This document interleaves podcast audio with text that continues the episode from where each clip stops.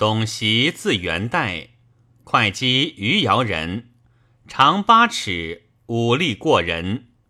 孙策入郡，袭迎于高千亭，策见而委之。道属门下贼曹，时山阴宿贼黄龙罗、周勃聚党数千人，策自出讨，袭伸展罗伯守，还拜别部司马，受兵数千，迁扬武都尉。从策攻宛，又讨刘勋于浔阳，伐黄祖于江夏。策薨，全年少，出统事。太妃忧之，引献张昭及袭等，问江东可保安否？袭对曰：“江东地势有山川之故，而讨逆名府。”恩德在民，讨虏成机，大小用命。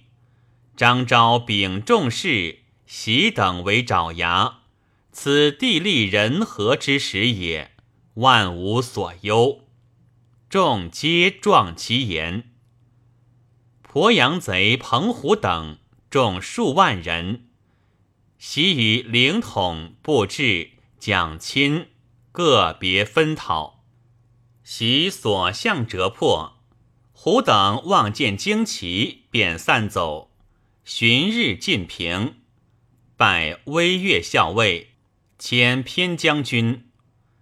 建安十三年，全讨皇祖，左横两蒙冲，携手绵口，以兵驴大卸，计时为定，尚有千人，以弩交射。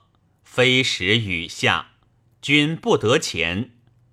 习与灵统俱为前部，各将敢死百人，人披两铠，乘大葛船，突入蒙冲里。袭身以刀断两械，蒙冲乃横流，大兵遂尽。祖便开门走，兵追斩之。明日大会，权举商主席曰：“今日之会，断谢之功也。”曹公出如须，袭从权复之，使袭都五楼船驻如须口。夜促暴风，五楼船倾覆，左右散走葛，其使袭出，袭怒曰。受将军任，在此被贼，何等委屈也！敢复言此者，斩！于是莫敢干。其夜传败，喜死。全改服令病，功绩甚厚。